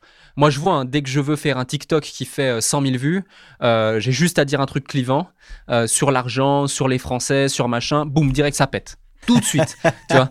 Euh, et, vraiment n'importe quoi. Ou par exemple, je parle de Dubaï ou n'importe quoi, tout de suite, ouais, machin. Ou j'ai un pote, il a fait un million euh, de vues là sur son TikTok. Il raconte pourquoi il s'est expatrié à Maurice. Escroc, machin, blabli, blablo, que des, que des, enfin, c'est fou. Du coup, euh, tu vois, c'est un sujet qui est quand même, il attise bien les gens. Et du coup, donc, publicité, assez euh, touchy. On a eu même des rappels à l'ordre de, lors des experts comptables à plusieurs reprises. On devait changer des trucs. Donc je veux dire, après, euh, le, webinaire, il tourne encore aujourd'hui. Au moment où je te parle, le webinaire tourne encore. Ok. Euh, avec, ils, ont gardé, vu qu'on n'est pas en conflit euh, entre Zineb, qui aujourd'hui, euh, avec tout son, tout son courage et tout son professionnalisme, continue à faire avancer le cabinet des indépendants, malgré tout, et franchement pour sa respect, bah, il continue à exploiter notre travail marketing, il continue à exploiter notre travail sur la partie stratégique, il continue à exploiter notre offre, etc., sans qu'on n'en tire aucun profit, aucun bénéfice, et ça me dérange pas forcément. Donc, pour te dire, tu vois, si tu veux, tu as la publicité. Ensuite, les gens, ils mettaient leur, euh, leur prénom, leur email, leur numéro de téléphone, très important numéro de téléphone. Ils recevaient email de confirmation, machin, email de relance, SMS. On les appelait même pour leur dire, avec le call center au Maroc, vous allez être euh, invité à la conférence, enfin aller à la conférence, machin. Quelles sont les questions que vous voudriez poser à Zineb ou à Alec Blablabla. Euh, bla, Et du coup, après, nous, on avait toute une liste de questions. On savait quel type d'entrepreneur on avait. On démarrait la conférence en ligne. Les slides étaient super bien chiadés, 150 slides, machin et tout. Et euh, dès le début, on arrivait, on démarrait, bonjour à tous, blabla, ça va durer 1h30, j'espère que vous allez bien. Zineb, ta caméra, moi, ma caméra, les slides. On faisait un petit sondage. Est-ce que vous êtes entrepreneur Est-ce que vous l'êtes pas Est-ce que vous faites tant de chiffre d'affaires Est-ce que si Est-ce que ça Machin. Donc on motive, tu vois, c'est vraiment un, un webinaire, c'est une séance d'hypnose si on veut, et c'est de la vente. Du coup, euh, après, bah, tac, on démarrait, on se présentait, on expliquait. Euh, après, du coup, il y avait les trois secrets, les trois, les trois grands trucs. Donc, par exemple, tu vois, comment faire pour ne pas avoir de, de charge, de charge euh, salariale? On leur expliquait le système des droits d'auteur. Euh, tu vois, tu déposes ta marque, machin, mais on expliquait, voilà, il y a un palier, il y a des conditions, il faut faire ci, il faut faire ça. Euh, quand on leur disait euh, pour justement pas payer de TVA, on leur disait, bah voilà, ça s'applique que à ce type de business en ligne qui doivent être organismes de formation, il faut faire les choses comme ça, mais il y a quand même des prérequis, il y a ça, il y a ça, il y a ça, machin. Tu vois, on donnait du contexte à tous nos propos finalement dans le webinaire. on, a, on nous donnait les articles de loi, les ci, les ça. Et puis après, bah, pour les 3% d'impôts, bah, on racontait, euh, racontait tout simplement l'histoire d'une, des années comptables ou même plusieurs années euh, comptables de Greg, vu que bah, était encore dans le cabinet, etc. Et euh, on expliquait vraiment point par point son schéma, même en faisant plusieurs millions de chiffres d'affaires, bah, comment il en est arrivé à payer que 3% d'impôts et en plus pouvoir développer un patrimoine immobilier grâce justement au schéma holding, etc. Et, tout, et le déficit foncier et l'intégration fiscale, toutes ces choses-là. Et du coup, bah, à la fin du Webi, la promesse était tenue. C'est-à-dire qu'on n'avait pas menti, on avait expliqué vraiment le truc, on avait donné du contexte et on avait dit tu peux pas appliquer les trois en même temps. Et du coup à la fin on leur disait voilà si vous voulez aller plus loin et savoir dans quelle mesure les stratégies qu'on vous a évoquées, qui sont trois des X stratégies qu'on peut justement mettre en place, euh, s'adaptent à vous et d'autres que vous ne connaissez pas encore peuvent s'adapter à vous parce qu'il en existe plein, euh, bah, euh, réservez un appel. Et ce qu'on faisait, c'est que cet appel, au début, il était gratuit. Et puis après, c'était un appel payant. On faisait payer un acompte de 300 euros juste pour réserver un appel. Donc euh, là, tu te dis, waouh, c'est fou, les mecs, ils passent un Webi. Euh, mais la douleur, elle est tellement énorme en France.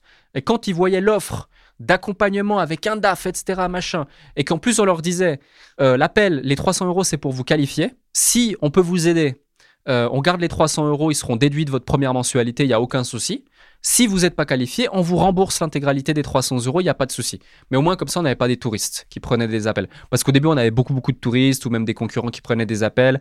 Fondamentalement, ça pose pas de souci, mais c'est juste que bah, ça obstruait les agendas de nos commerciaux, qui en plus, c'était pas des commerciaux, c'était des comptables ou experts comptables, ah qui étaient ok de closer pour nous. On leur avait appris à closer. Et pourquoi? Parce qu'au final, au début, on avait des vrais closers, mais on s'est rendu compte que bah, les closers ne bah, comprennent pas la comptabilité, connaissent pas la comptabilité. Puis le client, il veut pas juste être closé, il veut des réponses à ces questions. Du coup, il nous fallait des gens compétents qui connaissent le métier, qui étaient en capacité de donner les réponses aux questions.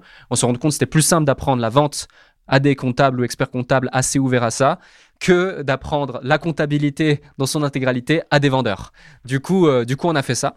Et puis, ça marchait euh, super bien, ça marche encore, ça cartonne encore. Et c'est ce qu'on fait encore, enfin, c'est ce que le CDI fait encore aujourd'hui. Et c'est ce que des clients, après par la suite, que j'ai accompagné, ont fait, mais différemment, etc. Ou après, tu as d'autres stratégies, tu as des stratégies VSL, tu as des stratégies de lead magnet, selon le positionnement, selon le, niveau de scalabilité que tu peux avoir. Aujourd'hui, sur le digital, tu peux faire péter n'importe quel type de, de cabinet ou de business de ce type-là. Euh, on est d'accord que là, en fait, la stratégie, on parle pas de création de contenu, on parle pas de, de, de, blog, on parle pas de référencement naturel. Non, non, non, non, il n'y a pas de tout ça en fait. Rien. C'est une pub Facebook, une landing page, un webinaire, une réservation d'appel, des closers, des clients. Voilà le Était rentable, était rentable en 5 jours. Voilà. Donc en fait, euh, ce qui est intéressant en fait dans ce schéma, et en tout cas ce que tu expliques, et je pense que c'est valable aussi pour beaucoup d'autres business en réalité, c'est de travailler plutôt sur cette simplicité. C'est ça, c'est ça. Plus tu es simple, très précis, spécifique, et plus bah tu vas réussir à, à, enfin tu vas pas te disperser non plus quoi. C'est ça. Après je dis pas que créer du contenu, être présent, faire une chaîne YouTube si vous en avez envie, euh, avoir une newsletter, donner de la valeur, être sur TikTok si vous voulez être sur TikTok, ne doit pas se faire. Au contraire, je pense que ça doit se faire. C'est bien de capitaliser sur une image, c'est bien de faire du SEO aussi, mais si tu veux des résultats rapides et scalables, t'en as pas besoin. T'en as pas besoin, il faut juste avoir une bonne stratégie d'acquisition, de rétention et de conversion qui soit profitable, qui soit non pas juste rentable, mais profitable, qui fait que ton besoin en fond de roulement, il soit OK, il soit pas, il vienne pas squeezer euh, ta croissance et friser ta croissance, mais, mais plutôt, euh, plutôt te permettre d'avancer. Donc, on a cette euh, première histoire, donc l'association. On a un petit conflit d'associés. Il y a quand même cette stratégie, ce tunnel de vente qui permet d'avoir et de ramener des clients. Donc, en l'occurrence, en à peu près 16 mois, c'est en, gros entre 300 et 350 personnes qui sont aussi essentiellement venus de la part de entrepreneurs.com. Ouais, ouais, ouais. comment tu vis ça, toi en interne? Parce que, est-ce que il euh, y, a un truc qui est important en fait? Dans une association comme ça où tu as cinq personnes, chacun a son propre rôle. Euh, en gros, si toi t'es pas là, il n'y a pas de business. Comment toi tu. C'est un peu cru ce que je dis, mais c'est pas. Il faut un peu mesurer ce que je raconte. Comment tu le vis toi à ce moment-là? T'es ok? Euh, Tu te dis c'est je dois avoir plus C'est quoi un peu ta, ta, ta position? Moi, je le vis dans le sens où. Bah déjà comme une leçon, ça c'est le premier point. Mais deuxième point, je le vis en fait, on le vit un peu à deux avec Amine parce qu'on en a beaucoup discuté et on le vivait vraiment en mode nous, on n'a rien à se reprocher. Tu vois, c'est-à-dire que on a fait plus même que ce que l'on devait faire et on a même communiqué euh, auprès de certaines personnes qui nous ont fait confiance et qui pensaient. Enfin, tu sais, cette, histoire, moi, ça fait plus d'un an que je suis plus euh, au CDI, peut-être un an et demi que j'étais quasiment plus euh, actif. Il y a encore deux mois, je rencontre quelqu'un, euh, j'organise encore quand je vais en Europe euh, des petits meetings, des choses comme ça, euh, gratuits, où je leur fais payer 10-15 balles juste leur verre, et puis on organise un event de qualité avec des entrepreneurs, enfin bref. Ou même dans un séminaire où j'étais invité, quelqu'un qui me dit ouais je viens de rejoindre le CDI ça fait super plaisir d'être dans ton cabinet ah machin tu vois tellement que le spectre il a été gros par rapport à, à, la communication Alec Henry c'est cette boîte etc machin qu'il y a encore des gens qui pensent ça. Et puis je dis non mais je suis plus dedans et tout et ouais, c'est, c'est, c'est chiant parce que tu as ton image qui est liée à un truc et t'as pas la main dessus. Tu maîtrises pas. Et moi, j'aime, j'aime maîtriser les choses. J'aime tout maîtriser. Du coup, c'est plus de ce côté-là où il y a cette frustration et cette déception. Aussi, le fait que c'est vraiment un beau projet, c'était une belle aventure. On voulait vraiment faire bien les choses, etc. Et de par le fait qu'il y a eu de la négligence de part et d'autre, pas que d'un côté, encore une fois, de part et d'autre, eh ben, on en est arrivé là et je trouve ça hyper dommage. Mais c'est des leçons entrepreneuriales qui pour moi sont inestimables. Aujourd'hui, je voudrais scaler n'importe quel type de cabinet comptable ou business similaire, je saurais le faire. Donc, euh, tu vois, aujourd'hui, j'ai 27 ans. Pour moi, je suis encore un bébé dans l'entrepreneuriat malgré toutes les belles choses qu'on a pu faire et tout ce que je suis en train de mettre en place encore.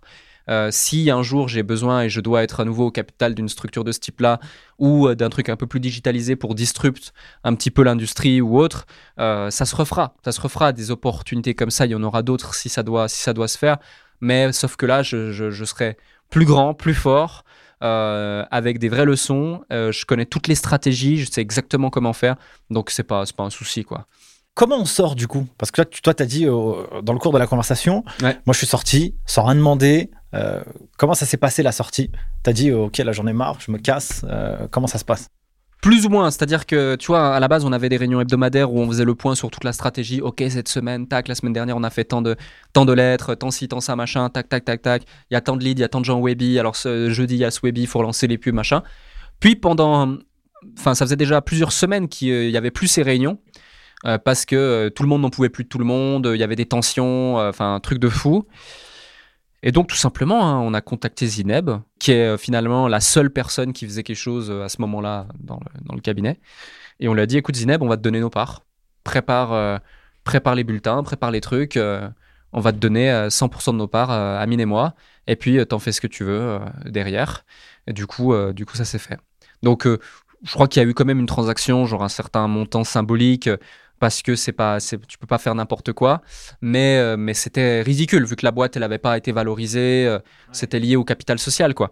Donc euh, donc et, même pas, même pas parce que le capital social c'était 50 000 à la base. Donc non, il y a je sais même pas en vrai, je sais même pas s'il y a eu de transaction pour te dire, mais je sais juste qu'aujourd'hui, je ne détiens plus ces parts. Je les ai données. Euh, j'ai pas pris un seul euro. et, et j'ai signé les différents bulletins qu'on m'a qu'on m'a transmis. Euh, par voie électronique et ça s'est fait quoi. Avec tous les business que tu as euh, développés, on parle de chiffres aussi beaucoup, tu vois, parce qu'on est quand même dans le podcast Les Geeks des chiffres. Euh, c'est quoi les indicateurs de performance que tu analyses à chaque fois dans un business? Ouais, c'est une bonne question. Il y en a plusieurs. Bah, c'est certes chiffre d'affaires, marge, la base. Après, c'est l'énergie qui est déployée par le, dirigeant ou les hommes clés du business. combien, combien coûtent justement les, les, hommes clés euh, du business, en gros, euh, des fois on voit des aberrations, hein. des fois on voit des trucs, euh, des gens qui sont là, on ne sait pas pourquoi ils sont là, des gens qui sont payés 5-10 000 balles par mois, on ne sait pas pourquoi, mais parce que c'est le pote du cousin d'eux, il s'est trouvé au bon moment, je sais pas quoi. Enfin bref. Après, tu dis, ouais, mais je suis pas rentable. Bah ouais, mais bon, si tu payes, si c'est une kermesse et que tu es une association de bienveillance plus qu'autre chose, ça marche pas les coûts d'acquisition global, les coûts d'acquisition directs et indirects, la LTV. Est-ce que, est que derrière, tu peux... LTV, est-ce que tu peux préciser ça Ouais, la lifetime value. En gros, c'est la, la, valeur vie de ton client. Je te donne un exemple. Tu vas demain au restaurant, tu, tu, prends, tu payes une note à 70 euros. Euh, ça, c'est ce que tu as payé aujourd'hui, mais ça se trouve, ça fait déjà 20, la 20e fois que tu vas dans ce resto. Ta LTV pour ce resto, c'est peut-être euh, bah, 1400 euros si à chaque fois tu payes 70 euros. Donc, euh, voilà, c'est ça, ça la LTV. Ensuite, on identifie quels sont les clients idéaux du business. On se rend compte souvent que tu as 80% de ton chiffre d'affaires qui est fait par 20% de tes clients, voire même moins. Et du coup, comment aller chercher plus de ces 20%, plus de ces clients idéaux? et souvent, les, les 80% qui te prennent la tête, du focus, de l'énergie, etc., sont pas ceux qui te rapportent le plus de cash. Pourtant, ils te prennent le plus d'énergie. Du coup, il euh, faut des fois se repositionner. Enfin, c'est toutes ces choses-là. Les outils aussi. Parfois, je comprends pas, tu as des entrepreneurs qui ont peur de dépenser 500 balles par mois dans des outils, mais ils n'ont pas peur de payer euh, trois mecs full-time, chargés, pour faire le même taf qu'un outil payé 150 euros pourrait faire. Et là, on va me dire, t'es un monstre, les algorithmes et les outils vont tuer notre métier, le travail et tout. Mais la réalité, c'est que si, si ça tue pas le métier, bah, ça tue ta rentabilité, ça tue ton business. Donc, euh, donc c'est important, important de se poser les bonnes questions par rapport à ça. Et voilà. Et après, en termes d'autres, indicateurs, est-ce que je n'ai oublié euh, C'est le fait que moi, je pourrais pas faire tout ce que je fais dans tous les business dans lesquels je suis si j'optimiserais pas parfaitement mon temps. Et du coup, pour optimiser parfaitement mon temps, j'ai décomposé mes tâches en des tâches de faible importance et des tâches à haute importance, des tâches de faible rendement, des tâches de haut rendement. J'ai des tâches genre, c'est une tâche que je vais appeler la tâche à 1 euro de l'heure ou 10 euros de l'heure, des tâches à 100 euros de l'heure, 1000 euros de l'heure, 10 000 euros de l'heure. Euh, tu vois, typiquement, euh, être présent ici, faire un podcast avec toi, etc., euh, bah, c'est une tâche à très haut rendement. Seul moi peux faire cette tâche. C'est pas possible que quelqu'un d'autre la fasse. Et on ne sait pas, elle peut déboucher sur plein d'opportunités, elle peut transmettre de la valeur, elle peut faire plein de choses. Et ça, c'est important, tu vois, à identifier. Et tu as encore trop d'entrepreneurs qui comprennent pas ça et qui font tout eux-mêmes, qui n'ont pas d'assistante, qui n'ont pas qui n'ont pas de système, qui n'ont pas de process et qui perdent un temps fou et considérable j'ai mis en place un truc tout simple chez un comptable que j'ai accompagné. Le mec, il était euh, réceptionniste téléphonique, il était pas, il faisait pas son métier de, gérant d'entreprise. Je lui ai dit, ton téléphone, euh, au début, il voulait pas prendre d'assistante, il pouvait pas prendre d'assistante parce que, pour différentes raisons, enfin bref. Je lui ai dit, ton téléphone, tu l'éteins de telle heure à telle heure, tu mets un répondeur, comme quoi tu n'es pas disponible. Ah ouais, on peut mettre des répondeurs. Bah oui, on peut. Donc tu mets un répondeur, tac, t'es pas disponible de telle heure à telle heure. Et par contre, de telle heure à telle heure, tu reprends tes appels, tu reprends tes trucs, tu fais tes trucs. Mais tu scindes ta journée en deux ou en trois par rapport à tes trois actions qui sont un, gérer ton business, deux, closer des clients, et trois, après, tu fais tes trucs, tu prospectes, tu réponds au téléphone, tu fais tes trucs. Et c'est des trucs tout cons, mais que la plupart, euh, la plupart ne, ne, mettent pas forcément en place dans des business à échelle humaine ou des choses comme ça, quoi. Donc voilà. Tu, tu, tu parles d'un de quelque chose que j'ai trouvé intéressant, qui est assez peu, enfin, je ne sais pas si c'est tangible ou c'est très visible, mais j'aimerais bien avoir ta clé de lecture là-dessus. Tu analyses aussi l'énergie déployée par les gens euh, qui taffent avec toi et qui bossent. Comment tu analyses ça? Comment tu le regardes? Comment tu le sens? C'est une excellente question, mais euh, enfin, c'est plus en rentrant dans le, dans, dans, le concret, tu vois. Moi, c'est un peu, euh, c'est un peu euh, pas accusateur, mais tu rentres vraiment dans la vie privée du business ah des gens, etc. Et moi, j'ai pas peur de ça.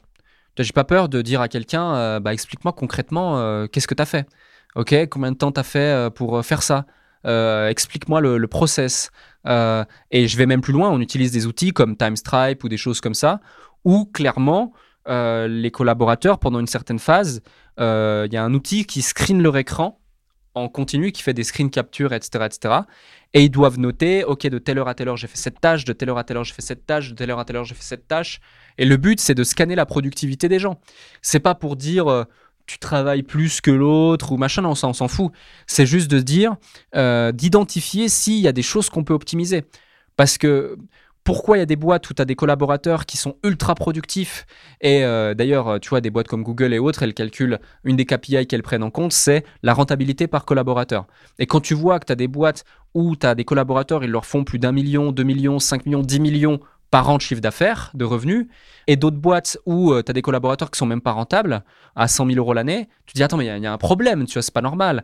Oui, mais moi je suis pas, je suis pas là pour faire du sales. Ben non, c'est pas une question de sales, c'est le volume global de, de chiffre d'affaires divisé par le nombre de collaborateurs. Donc tu vois, sales ou pas, on s'en tape. Donc par rapport à ça, et souvent c'est lié au fait que les gens pensent être productifs mais ne le sont pas. Tu vois, travailler beaucoup ne veut pas dire travailler bien. Tu vois, j'avais vu euh, récemment ma copine me montrer un TikTok trop drôle et, c'est vraiment ça. Tu vois, le TikTok c'était marqué genre comment faire pour faire croire à tes collègues et à ton boss que tu es très occupé au travail. Et le mec, du coup, dès qu'il voit quelqu'un dans les couloirs, il marche vite. Juste, il marche vite. Et il, marche vite comme ça tout le long, dans, le, dans, les couloirs, tout le temps, tout le temps, tout le temps. Et il fait tout vite, il pose vite son téléphone, son truc. Et en fait, il n'y a, rien sur son écran, il n'y a rien sur ses notes, il n'y a rien partout. Et juste, il va vite d'un point à un point B pour boire un café, quoi. Et, et c'est. Moi, j'ai rigolé. Euh, enfin, elle me montrait ça innocemment et tout, j'ai rigolé, mais c'était surtout triste parce que pour moi, c'était une vraie image de ce que j'ai pu même moi euh, constater lorsque j'étais euh, salarié à l'époque dans les usines ou dans les choses comme ça, tu vois. Et je sais que c'est comme ça parfois dans certaines boîtes. Et même je le vois dans certains business de certains clients où il y a des aberrations folles. Et du coup, tu le vois assez vite. Tu le vois assez vite. Mais le mieux, c'est les outils d'analyse claire tels que TimeStripe ou d'autres, où ça fait un peu flic. Mais si c'est bien vendu, si c'est bien expliqué, bah, ça pose pas trop de soucis. Très clair. On arrive à la fin de cet épisode, déjà mon cher Alec. C'est quoi un peu ta, ta, roadmap là, sur les prochains mois, les, prochaines années? Ce que tu as déjà accompli jusqu'à aujourd'hui, c'est euh, euh, pour beaucoup de personnes, à mon avis, très inspirant, tu vois. Euh, c'est quoi un peu ta vision sur l'avenir? C'est quoi tes prochains business? Alors, c'est une bonne question. Déjà, je pense que c'est faire plus de la même chose. Parce que quand tu as une équipe qui gagne, bah, tu la changes pas. Quand tu as la recette, tu la changes pas. Donc, euh, continuer sur euh, entrepreneurs.com, continuer à faire de l'accompagnement, ça me stimule énormément. J'accompagne de plus en plus de très gros entrepreneurs et à chaque fois de plus gros entrepreneurs avec des plus gros parcours. Et moi, ça me, ça me fait plaisir d'être avec des gens, tu vois, où, ça Euh, et, ça, c'est ça, c'est stimulant. Euh, en découle du coup des opportunités euh, très intéressantes de, de soit d'equity, soit de prise de capital, soit de d'intérêt sur bénéfice sur des très gros volumes. C'est intéressant. Je m'intéresse pas mal aussi au Web 3. Tu vois, je, je, je, je, suis acteur dans certains dans certains projets, notamment je suis aussi advisor d'un projet qui s'appelle Versity plus par les agences de papa, je sais pas si tu vois. Voilà. Du coup, du coup, ça c'est assez stimulant. C'est un peu mon si je devais dire, ouais, t'as une passion, bah, c'est un peu les projets Web3, tu vois, mais ça reste dans le business. Et sinon, euh, non, sinon, c'est tout, hein, continuer, euh, continuer à développer les boîtes que j'ai, continuer ce schéma qui me crée des opportunités au quotidien, et aussi euh, continuer à, à, développer ma présence en ligne sur les différents réseaux sociaux, que ce soit Instagram, TikTok, LinkedIn, Twitter, YouTube, le podcast aussi, où j'aurai le plaisir de, t'accueillir. Euh, ça va être vraiment chouette. Et puis, euh, et puis voilà, continuer à, partager, à inspirer, à motiver, à transmettre et à faire les choses correctement et, et, en toute humilité, voilà, essayer de, partager ce que j'ai à partager aux gens qui veulent bien nous écouter. Top. Je rebondis sur le podcast, effectivement. Donc là où on tourne, ça fait trois mois que tu l'as lancé. Il s'appelle le Déclic. Exact.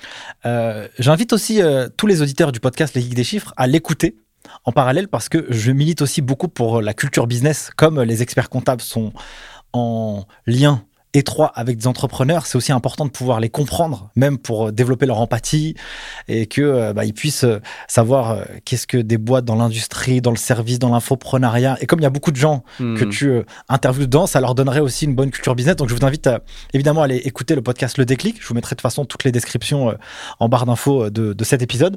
En tout cas, mille merci, mon cher Alec, d'avoir de t'être prêté au jeu du podcast Ligue des Chiffres. C'était un vrai plaisir pour moi. J'aurais bien continué. Je pense que c'est un des, podcasts, en tout cas euh, sur l'année, euh, un des plus longs qu'on a mm. tourné. Donc euh, c'était pour preuve que c'était vraiment stylé. Merci pour tout.